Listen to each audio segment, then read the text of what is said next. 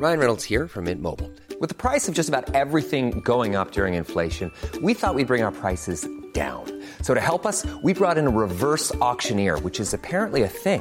Mint Mobile unlimited premium wireless. Ready to get 30, 30, bit to get 30, bit to get 20, 20, 20, bit to get 20, 20, bit to get 15, 15, 15, 15 just 15 bucks a month. So, Give it a try at mintmobile.com slash switch.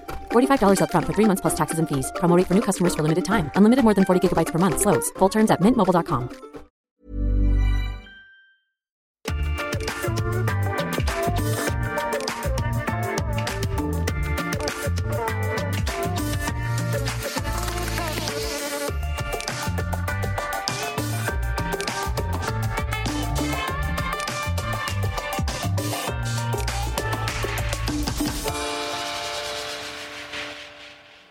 Notre invité a longtemps été votre invité dans votre salon, chez vous, peut-être en famille devant la télé. Pendant 26 ans, elle a égayé vos soirées, elle vous a donné le sourire ou vous a ému en incarnant un personnage solaire, haut en couleur, bruyant même, dans une famille formidable.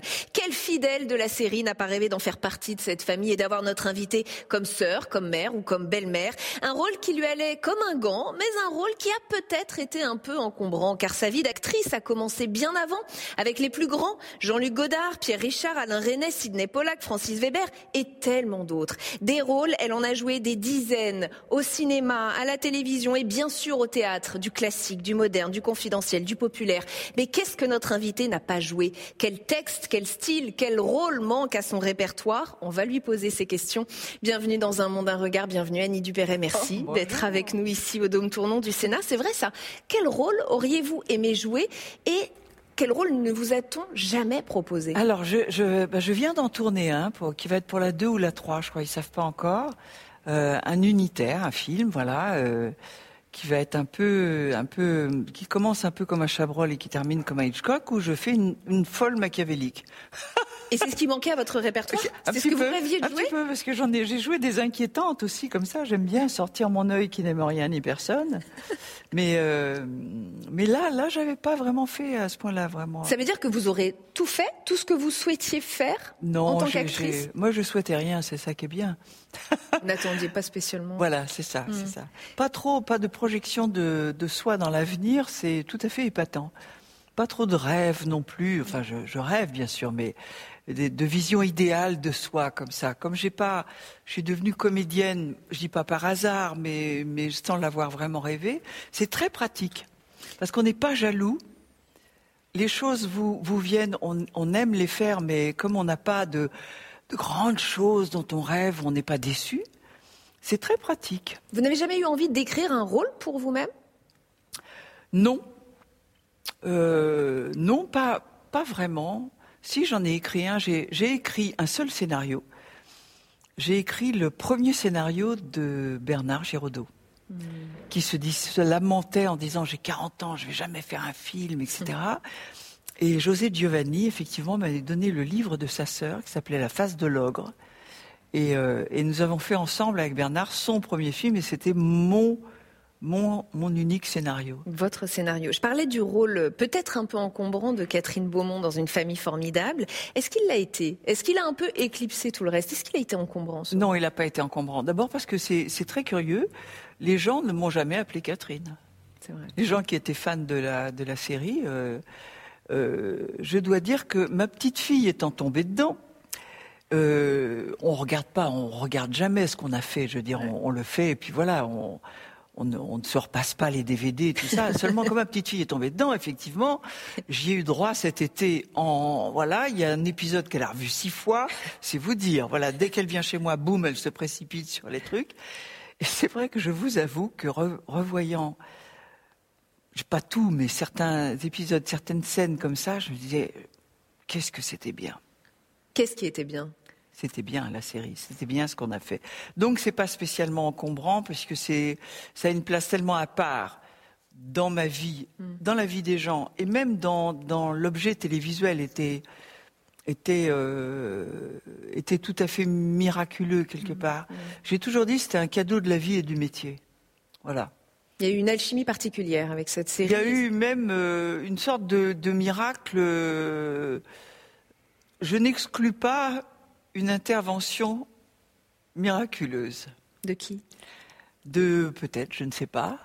Parce que la manière dont c'est arrivé, je vais encore le raconter parce que c'est tellement beau.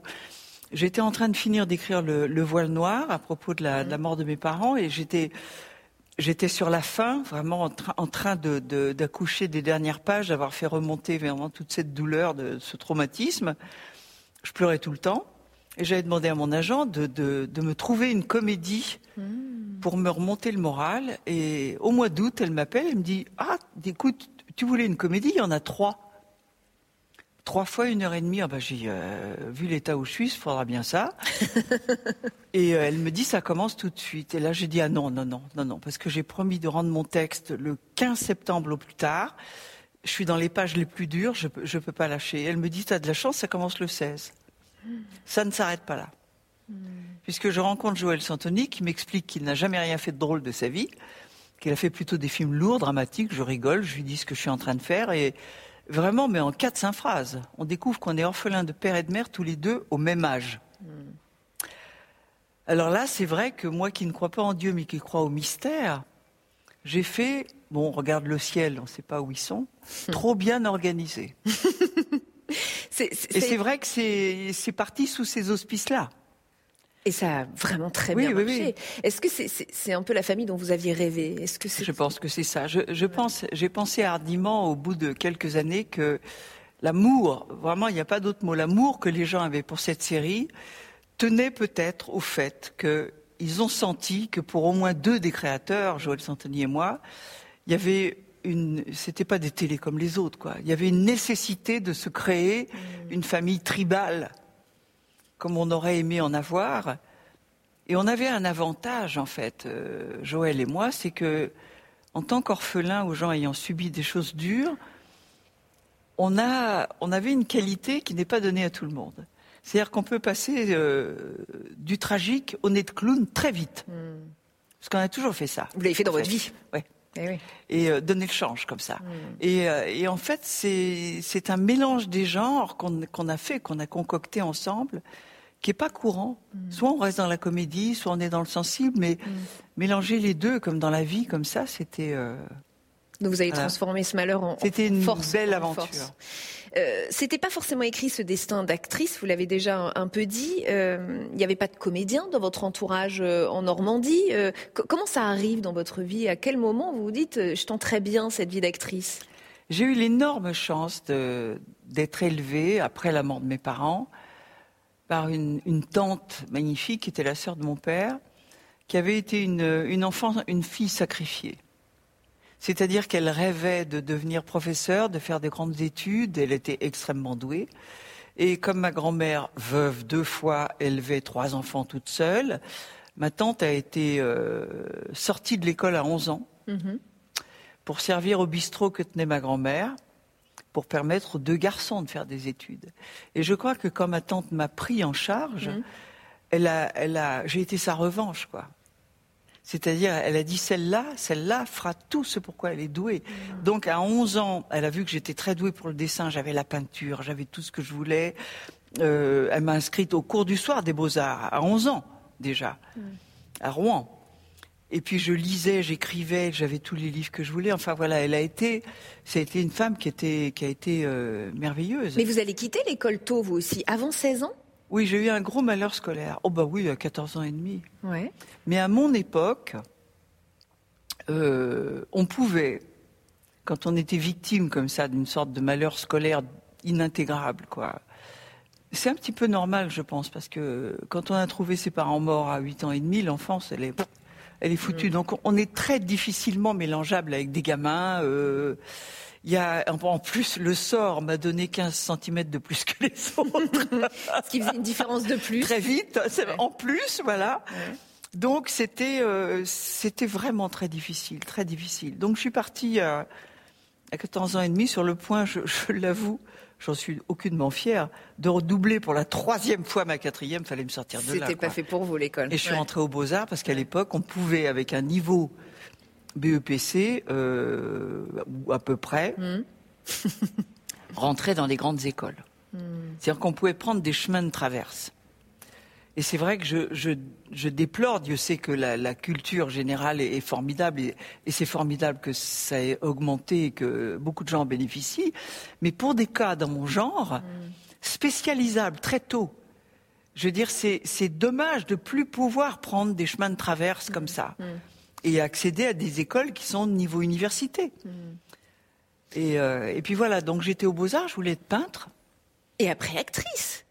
Et alors, voilà, il y a un orientateur professionnel. Figurez-vous que dans un salon du livre, là, en Normandie, ça ne fait que trois jours que je connais le nom de l'orientateur professionnel qui a peut-être décidé de ma carrière.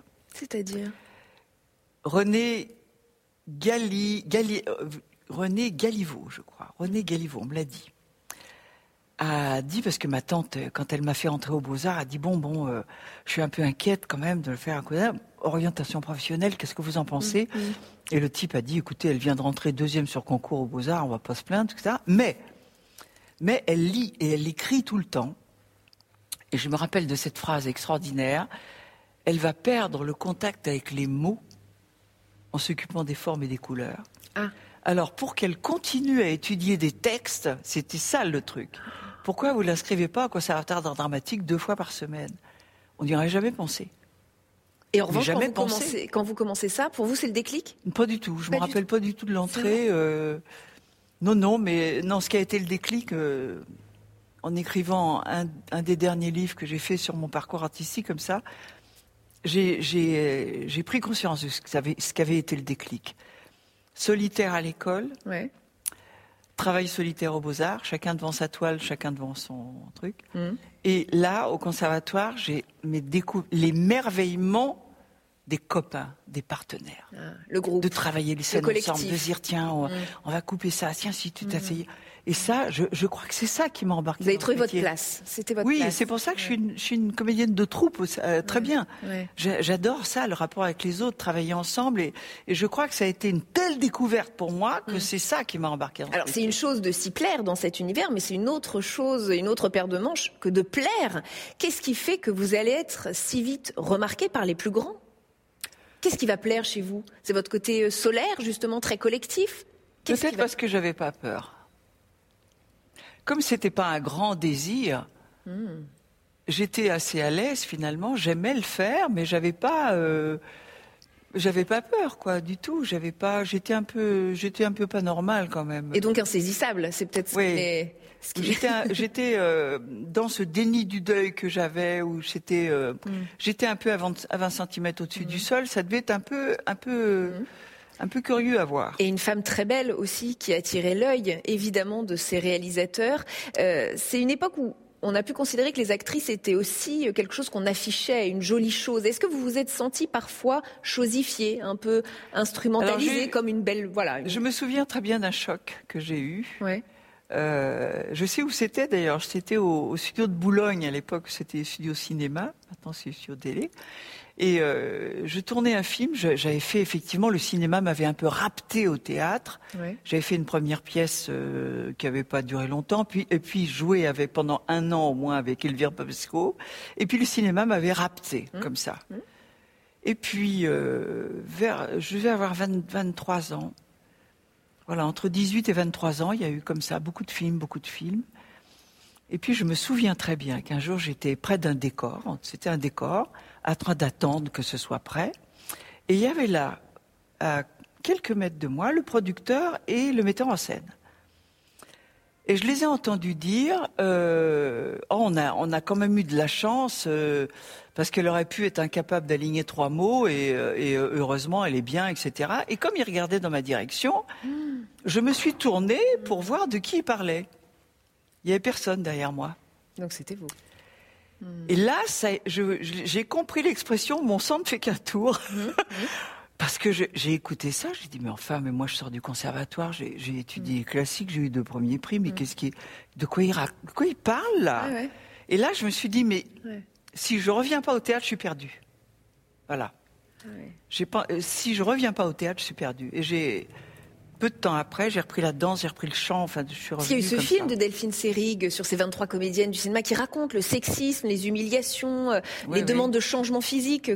Tout ça, vous, vous l'avez vu de loin ou, votre caractère a fait qu'on n'a même pas osé vous le dire en face? Non, je, je, ça, j'ai pas vraiment fait attention. Euh, comme par exemple, j'ai pas été. Euh, sauf une fois avec un très vieux réalisateur, mais c'était une seule fois. J'ai pas été très victime de de harcèlement, de choses mm. comme ça. Je crois que je crois que je faisais un peu peur. et puis et puis le, cinéma des années 70 de, de Claude Sautet et Yves Robert, ça représente aussi une époque dont certains sont un peu nostalgiques, une époque où euh, on pouvait fumer sur euh, sur les plateaux, euh, on roulait vite, pas de ceinture de sécurité. Vous, vous ressentez cette nostalgie de cette époque où on croyait, on sentait être plus. Bah, y a, vous savez, je ne sais pas si vous avez remarqué quand il est arrivé cette chose très désagréable, le confinement qui va nous faire avaler quand même une grosse pilule.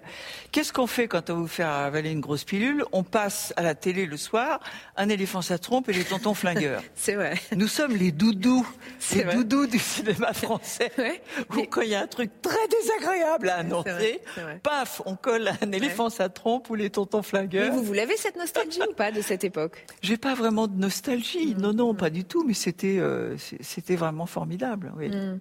Euh, je, reparlais de, des rôles que vous aviez joués. Ils sont innombrables et des nominations aussi. Vous allez en avoir pas mal. 1977, vous êtes nommé pour le César du meilleur second rôle dans Un éléphant, ça trompe énormément. C'est finalement Marie-France Pizier qui va l'emporter cette année-là. Euh, vous serez ensuite nommé cinq fois au Molière de la comédienne. 1988 pour Le Secret, 90 pour Le Pain de ménage et le plaisir de rompre, 96 pour Un mari idéal, 2006 pour Oscar et la Dame Rose 2010 pour Colombe. Dénomination, mais jamais le prix. Alors, vous, êtes une, bonne journaliste parce que d'habitude, les, gens, ils me les donnent, les Molières, carrément, les journalistes. Alors, vous avez eu cinq non, Molières. Nommé. Eh oui, nommé, j'ai fait la différence. Mais du coup, est-ce que ça a été une frustration pour vous? Comment vous l'interprétez? Absolument pas. Non. Absolument pas. C'est vrai, que les, prix, Bon, c'est à partir du moment où, je travaille, je fais bien mon métier, je, suis apprécié, ça, ça pas.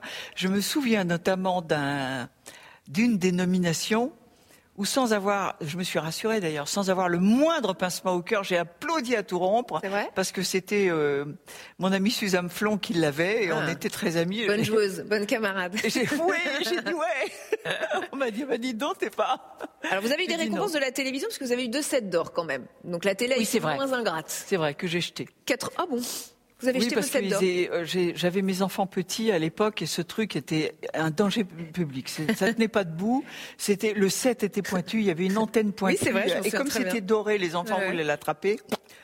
1988 et 1993. Annie Dupéré, j'ai une archive pour vous qui nous a été transmise par les archives nationales. Je vais vous la donner. Vous allez identifier très vite Sarah Bernard. Ce sont des clichés de Sarah Bernard ah issus du Fonds Napoléon et d'une collection de photographies rassemblées par l'abbé Misset. Sarah Bernard, actrice, peintre, sculptrice française du 19e, début 20e siècle. Victor Hugo l'appelait la voix d'or. Jean Cocteau a inventé pour elle l'expression monstre sacré et vous l'avez incarnée, cette femme au théâtre. Dans Sarah, une pièce d'Éric Emmanuel Schmitt adaptée de mémoire de John Murrell. À l'époque, les critiques, je les ai relues, je suis retombée dessus. Elles étaient dithyrambiques et je vous lis l'une d'entre elles. Annie Dupéré est d'un naturel désarmant. Elle s'est réellement intégrée en Sarah Bernard du travail d'orfèvre. Et je lisais que pour ce rôle, vous aviez perdu 6 kilos en quelques mois, c'est vrai? Pas du tout. Non, pas du tout. Pas du tout. Pas du tout. Par contre, c'est Fanny, Fanny Ardant qui avait créé le rôle. Mhm. Et, euh, je ne vais pas trahir Fanny en disant qu'elle n'était pas à l'aise dedans elle n'était pas, elle était, elle était pas à l'aise. Elle a souhaité le quitter. donc moi j'ai repris, mhm. j'ai repris le rôle euh, après. Et vous, vous êtes senti à l'aise dedans? Oui, mais euh, ce qu'il y a eu, c'est que j'ai repris le rôle en dix jours. En dix jours. Hmm. Et, et, en essayant de ne rien bouger pour ne pas troubler Robert Hirsch. Dont vous étiez totalement fan. J'étais très fan et on s'est magnifiquement entendu avec Robert. On était de la même école quelque part comme je suis quelqu'un qui peut être très régulier, très, euh, très. Euh, alors on est, euh, il m'a testé un peu de temps en temps en me disant, tu pourrais peut-être si on faisait ça dans quelques jours, ben, je vais te le faire tout de suite, Robert. Comme ça, c'est aussi simple. Sarah Bernard, qu'est-ce qu'elle représentait pour vous? Est-ce que ça a été une sorte de modèle ou? Non, ça n'a pas été une sorte de modèle, mais c'est c'est un personnage absolument incroyable mm. pour l'époque quand même. Elle a quand même été jouée jusque chez les Indiens. Mm. En Amérique.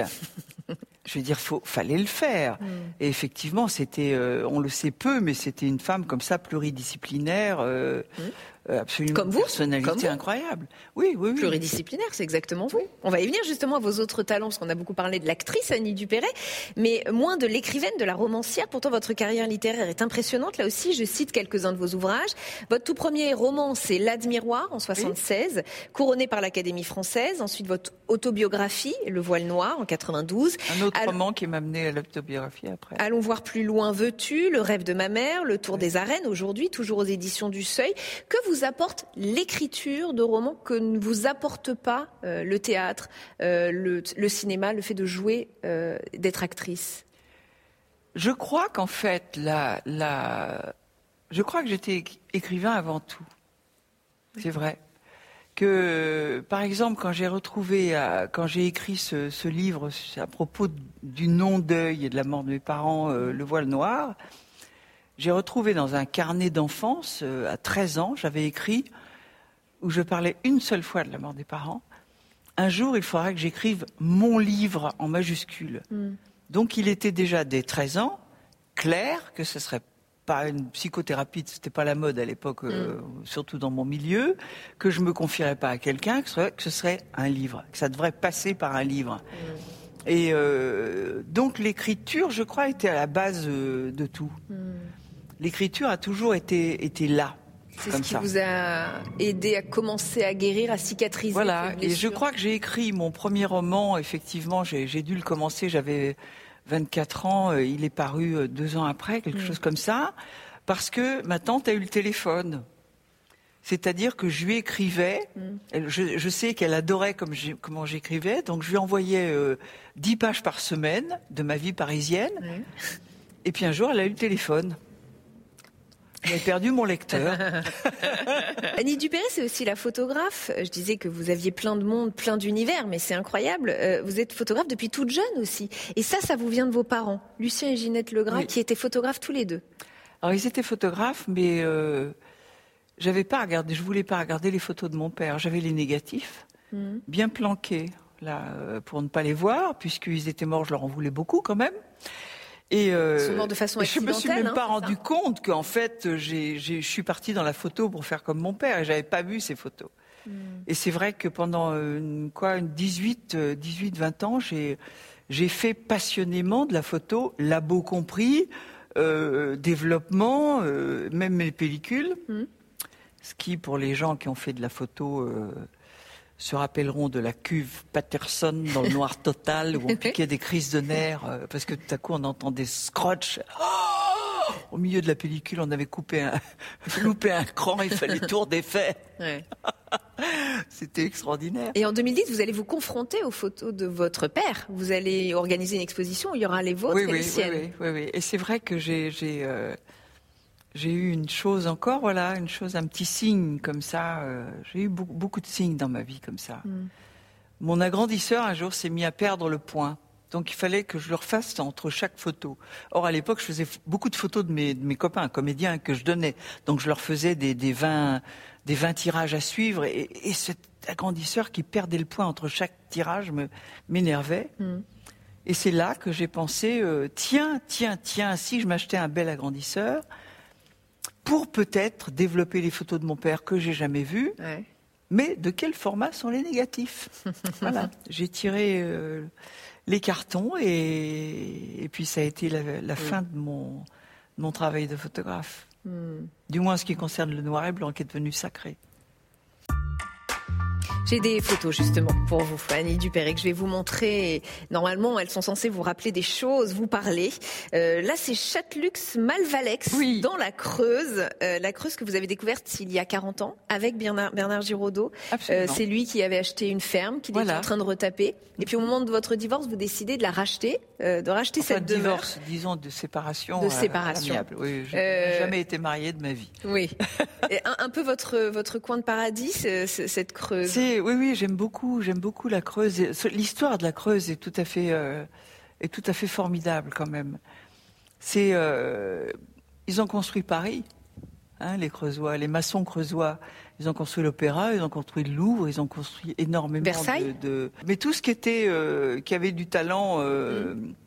là-bas était tailleur de pierre ou maçon Mm. monté à Paris les maçons de la Creuse. Euh, première revendication ouvrière, premier député maçon Martin Nadeau. Et donc ces gens qui étaient censés être vraiment les plus arriérés de la Terre étaient dix fois plus au courant que toutes les provinces de ce qui se passait à Paris. Ouais. Et, euh, et qu'est-ce qui est arrivé? Bah, euh, 1905-1910, le chemin de fer est arrivé. Mhm. La Creuse s'est vue dépeuplée des deux tiers de sa population. Mhm. Parce que les gars qui montaient à Paris, effectivement, faire tous ces beaux monuments qu'on a là, eh ben, ils ont emmené la famille, les enfants, Eh oui. et voilà, c'est tout. Et donc, la Creuse a eu une désertification. Et je trouve que c'est une histoire extraordinaire, parce que du coup, c'est un pays, c'est un pays où on peut, on peut se sentir assez facilement chez soi, si on aime la terre, si on aime ça, parce que tous les gens sont toujours partis et revenus. Donc, il n'y a pas de folklore bruyant. Il n'y a pas, excusez-moi les Creusois, même pas vraiment de vraie spécialité. et c'est vrai que c'est un pays comme ça. euh, Et à un moment où on est dans une époque où peut-être la ruralité est un peu oubliée ou mise de côté, j'imagine que pour vous c'est important de parler euh, de ce. Oui, c'est bien. Et puis, la Creuse a un grand, un grand avantage, comme tous ces pays qui sont, euh, qui sont sur les contreforts du Massif central, c'est du granit, c'est pas cultivable. Donc il n'y a jamais eu le remembrement. Donc c'est les paysages de nos. C'est peut-être pour ça que je m'y suis sentie bien pour écrire aussi, euh, pour écrire sur le passé. C'est que euh, rien n'a bougé. C'est le paysage des arrière-grands-parents. Voilà. Et puis vous retirez de la frénésie parisienne aussi peut-être, dans laquelle Oui, vous étiez- enfin, J'ai eu longtemps. Maintenant, ça s'est assoupli quand j'écris, mais euh, il y a eu une époque où, où, où j'avais l'impression de que il y avait un lieu pour l'intériorisation et un lieu pour l'extériorisation. Ouais, Et ouais. Vous pouvez pas faire Toujours les ce deux en côté même double temps. hein, que vous avez. Euh, dans cette creuse, vous avez donc une maison et un jardin, un immense jardin que vous cultivez. Est-ce que vous reconnaissez euh, ce, ce- ce- cette plante enfin, cette Je crois que c'est la, la- c'est la rose du Perret. Exactement. C'est la rose du Perret qui réussit pas du tout chez moi. C'est vrai? Donc vous n'en avez pas dans votre jardin? Ben, j'ai essayé d'en avoir. Elle est dix fois plus belle chez les autres. Un gratte.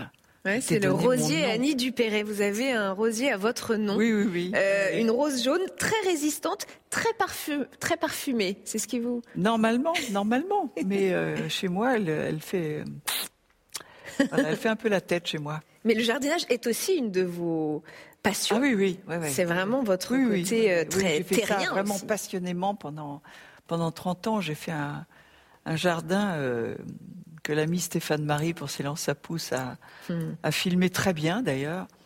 Et c'est vrai que j'étais, euh, j'ai été, j'ai, j'ai, j'ai beaucoup aimé ça, les arbres et tout. Je me suis arrêtée de compter à 175 espèces d'arbres différentes. C'est pas mal. Allez, une dernière image à vous montrer. C'est l'association SOS Village d'enfants dont vous Oui. êtes la marraine depuis près de 30 ans. Une association créée au départ pour les orphelins de guerre et qui s'occupe aujourd'hui d'enfants maltraités, placés, retirés à leurs parents. Et la spécificité de cette association, et c'est ce qui vous tient à cœur, c'est qu'elle ne sépare pas les frères et sœurs. Parce Voilà. que ça aussi, ça fait partie de votre histoire. Ah bien sûr, bien sûr. J'ai été euh, et je n'en veux pas du tout à, à ma famille parce que euh, quand même ma mère et mon père avaient 30, 31, 32 ans, euh, perdre deux, deux enfants comme ça, si beaux, aussi jeunes, Hmm. euh, c'était terrible. Donc chaque famille a pris un enfant, voilà. Et ma sœur était étant beaucoup plus jeune que moi, Elle on avait s'est 5 dit, mois. bon, hein. bah, Elle était. elle avait cinq mois, oui, oui, et moi j'avais huit ans et demi, donc c'était euh, voilà, et c'était une catastrophe. Et c'était, ça a été une catastrophe. Je pense très sincèrement que de cette histoire, euh, ma sœur, elle, en est morte, vraiment. Il y a une, 13, 13 ans, 13, 14 ans. Je veux dire, elle a, elle a vécu le cœur serré toute sa vie, et, euh, et ça a fini par l'emporter. Et c'est vrai que c'était euh, le fait d'être séparé était une catastrophe. Et donc, quand on m'a proposé effectivement de, de, de marrainer une, une association qui ne sépare pas les frères et sœurs, j'ai trouvé ça, et évidemment, j'ai été euh, tout de suite enthousiaste pour être pour être marraine. Alors, j'annonce, dont j'en profite, qu'il y a une co-marraine maintenant, Ah. depuis peu, Qui est? Isabelle Carré. Parfait. Isabelle Carré va être co-marraine des SOS Village d'enfance. J'en suis ravie parce que c'est vrai qu'au bout d'un moment, je disais, mais c'est un peu, moi je raconte toujours la même chose et je pouvais pas raconter autre chose, c'est mon histoire. Et ouais, mais surtout ne racontez rien d'autre. C'est votre histoire, elle nous Donc, intéresse. Isabelle va, va être co-marraine avec moi. Et on essaiera de l'inviter dans un monde un regard. Une dernière question, Annie Dupéret. Nous sommes entourés de quatre statues qui représentent chacune une vertu. Ici, vous avez la sagesse, ici, vous avez la prudence, ici, vous avez la justice, et ici, vous avez l'éloquence. Laquelle de ces vertus vous parle, vous caractérise peut-être Oh, la sagesse peut-être. La sagesse. Oui. Oui, madame. Vous êtes très sage. Je crois que finalement, je suis assez, euh, je suis assez sage, oui. Ah bah super, on s'arrêtera sur cette, euh, cette vertu-là. Alors, merci infiniment, Annie Dupéret, d'avoir été avec nous dans Un Monde, un Regard. Merci à beaucoup. vous. Et merci à vous de nous avoir suivis comme chaque semaine. On se retrouve très très vite sur Public Sénat. À bientôt.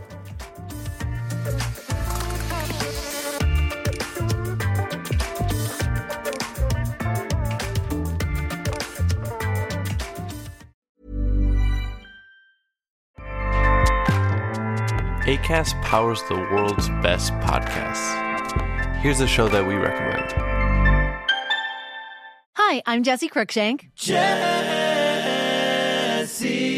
Cruikshank. I host the number one comedy podcast called Phone a Friend. Girl, let's phone a friend. Not only do I break down the biggest stories in pop culture with guests like Dan Levy and members of InSync, I do it with my own personal boy band singing jingles throughout because it's my show. It's your show, girl. New episodes of Phone a Friend Yeah. drop Thursdays wherever you get your podcasts. So work it, girl. Yeah, work it. Okay, that's enough.